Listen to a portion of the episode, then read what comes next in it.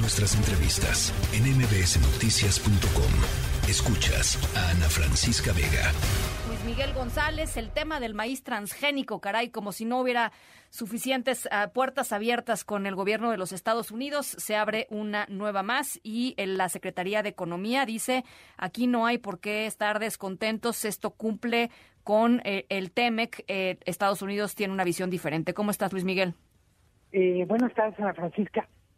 Un tema muy interesante, como bien esto es casi una raya más al tigre, y no me refiero a otro tipo de litigios, solo en lo económico comercial hay que recordar que no se ha terminado de resolver la controversia en el sector energético, que México y Canadá acaban de ganar sector automotriz. Entonces, lo que nos queda claro es el TEMEC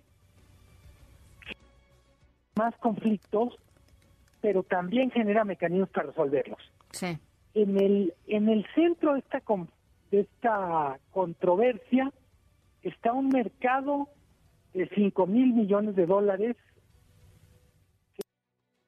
las compras las compras de México de maíz amarillo a Estados Unidos está también una parte que es vamos a decirlo ideológica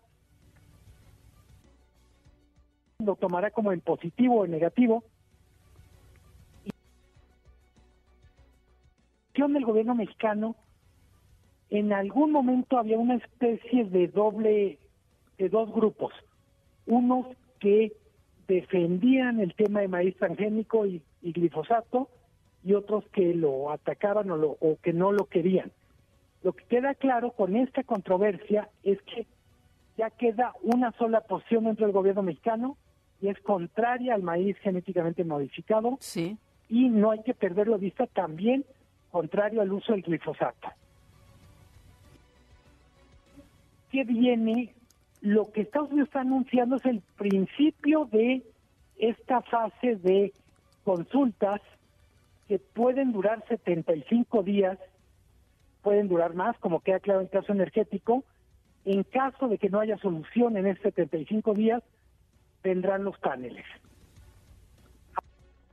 Responde probar que tiene argumentos científicos para rechazar el maíz genéticamente modificado y a Estados Unidos le corresponde probar que México con esta nueva decisión le está causando un daño económico. Pues Ese es el punto en el que estamos.